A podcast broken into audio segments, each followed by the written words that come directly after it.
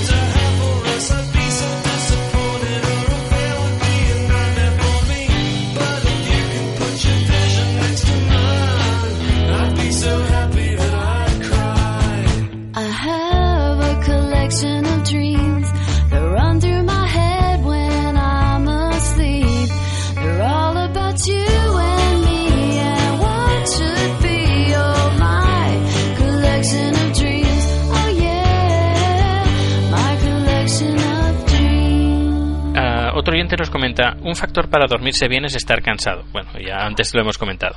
Muchos niños no... sí. Eh, sí, el, problema es que a veces un cierto grado de cansancio mínimo es bueno. Es decir, aquí hay, no hay que confundir a la gente. Es decir, por ejemplo, un paseo antes de acostarse o una actividad relajante que implique algo de ejercicio, ¿no? Pero que no nos cansemos, ¿no? Que no nos agotemos. Es decir, el ejercicio suave, el ejercicio suave relaja, exacto. El ejercicio intenso excita. Y dice alguna... Ah, muchos niños no tienen suficiente actividad física y mental durante el día y cuando se van a la cama se aburren. Al estar oscuras el estímulo es aún menor y no están cansados. Yo creo que esta sensación desagradable es un fuente de miedos nocturnos. ¿Voy muy desencaminado? Bueno, el miedo en sí, cuando es un miedo continuado durante todo el día, sería entonces un miedo patológico que llamamos y este es un miedo que habría que consultar pues con los maestros, algún psicólogo, pero normalmente los niños tienen este miedo que es más que miedo es una situación como de inseguridad delante de situaciones que no controlan. Entonces aquí juegan un papel muy importante los padres. Es decir, si los padres le explican a este niño con tranquilidad que situaciones son nuevas, el ir por así a luces encendidas como un juego, ¿no? O sea, se pueden hacer muchos juegos con los niños por ejemplo, enseñarles a jugar cosas, a reconocer cosas con los ojos tapados, ¿no? O sea, le ponemos y él le tapamos los ojos y él tiene que saber, yo qué sé, si es una vaca o si es un sol o si es una pelota. Es decir, se puede ir haciendo pequeños ejercicios para sacar este miedo a los niños. Lo que no tenemos que hacer es darle mucha importancia porque si no el niño va a tomar esta situación como una inseguridad también por parte de sus padres, ¿no? Verán que los papás dudan, que no saben qué hacer delante de los miedos y es entonces cuando se producen estas alteraciones del sueño, porque el niño reclama cosas que él realmente pues no, no entiende, pero sobre todo si los papás no saben explicárselas bien, pues es entonces cuando se crea el problema. En cambio, si los papás están seguros, tranquilos, pues seguramente al cabo de dos, tres veces que el niño diga que tenga miedo, pero que los papás le expliquen que esto no es nada y desvíen automáticamente la atención hacia otras cosas, el niño ya no le dará más importancia a esta situación. Otra pregunta. Últimamente está de moda los programas de educación infantil como por ejemplo Super Nanny, sea versión inglesa o española. Eh, ¿Cree que estos programas pueden ayudar a los padres a poner disciplina a los hijos?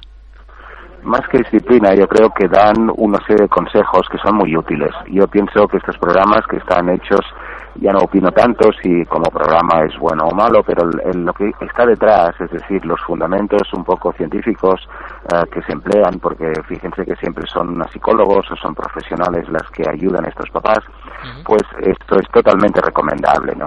El único problema es que es una pena que hoy en día, precisamente porque los papás trabajan mucho, tenemos poco tiempo de estar con los niños, pues a veces necesitamos de estas ayudas, cuando en realidad muchas de estas cosas se solventarían si tuviéramos más tiempo de estar con nuestros hijos.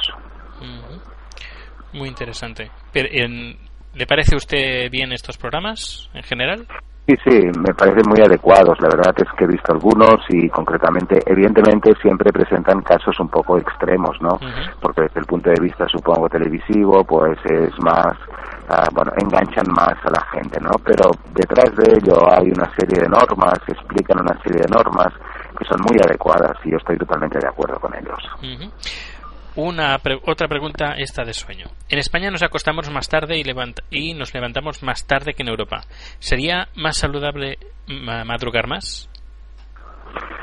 más que madrugar más sería más saludable tener los horarios europeos, porque contrariamente a lo que se piensa, eh, no es que nos levantemos mucho más tarde que el resto de los europeos, en cambio sí que es cierto que nos acostamos más tarde que ellos.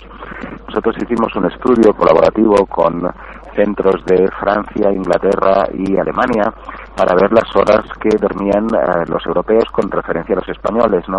Y nosotros dormimos un promedio de 40 minutos menos que ellos. Mm. La razón de esto es porque nuestros hábitos, sobre todo nocturnos, hacen que terminemos muy tarde el trabajo, entonces, evidentemente, después tenemos que cenar, tenemos que estar con los hijos, tenemos que descansar y, claro, nos acostamos pues a las 12 o la 1 de la madrugada como nos levantamos, pues eso, a las siete o siete y media, pues normalmente somos un país corto de sueño.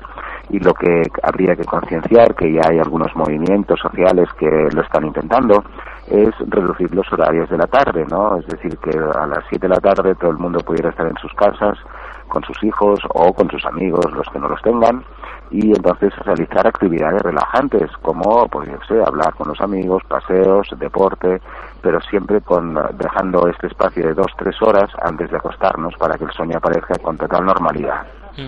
¿Cuál sería el horario más saludable? Bien, lo normal sería que pudiéramos eh, acostarnos alrededor, fíjate, los horarios muy muy lógicos son los que hacen en Alemania, por ejemplo, donde a las 6 de la tarde todo el mundo deja de trabajar, se cena a las 7 y tienen desde las 7 hasta las 10 de la noche pues para ver una película, para ir al cine, para hablar, para ir al teatro, para leer, es decir, que tuviéramos al menos 3 horas y nos pudiéramos acostar alrededor de las 10, 11 de la noche. Entonces, claro, si nos acostamos a las 10 y nos levantamos entre, entre 10 y 11 y nos levantamos entre 7, entre 6 y 7, pues habremos dormido las 7, 8 horas que son las necesarias.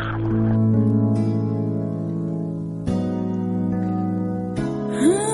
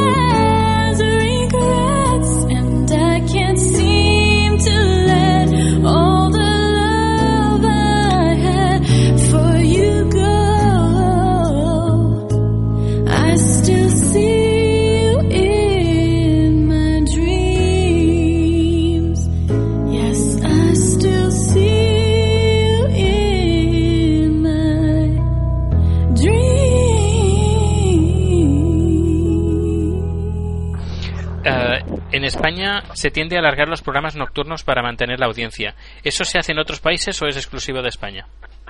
No, esto se hace en casi todo el mundo. Lo que pasa es que en los otros países, como la gente termina antes de cenar y tiene más tiempo, pues normalmente, pues eso se pasa dos, tres horas viendo televisión, o, pero entonces, claro, no, no es la una de la noche como nosotros, ¿no? Sino que son las, las once de la noche.